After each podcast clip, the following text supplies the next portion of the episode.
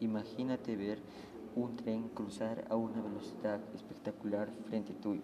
Increíble, ¿no?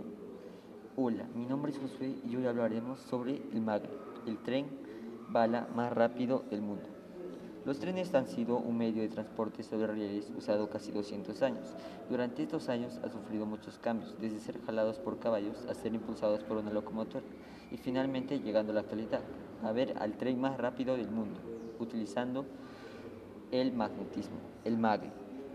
Este es un tren magnético superconductor que ha sido desarrollado por la Central Japan Railway Company and Railway Technical Research Institute desde la década de los 70.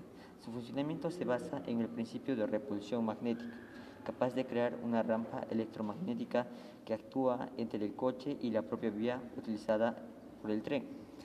Te preguntarás, ¿qué es el maglev y de dónde proviene ese nombre? Bueno, bueno, el maglev es una combinación entre las palabras magnético y levitación. La levitación es magnética, lo que causa que el tren flote por el aire y que se logre conseguir un sistema de suspensión electrodinámica conocida como IDS.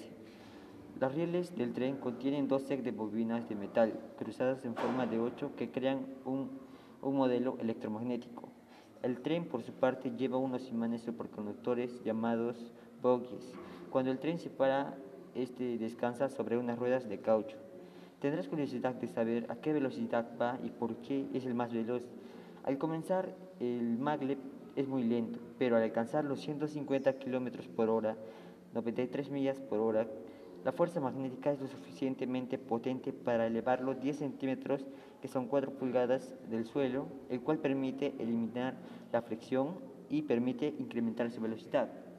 En 2015, el maglev tripulado rompió dos récords de velocidad existentes.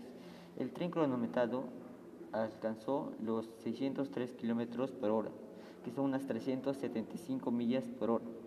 Bueno, para terminar, me quiero despedir con esta frase que dice, las grandes oportunidades nacen de haber sabido utilizar las pequeñas.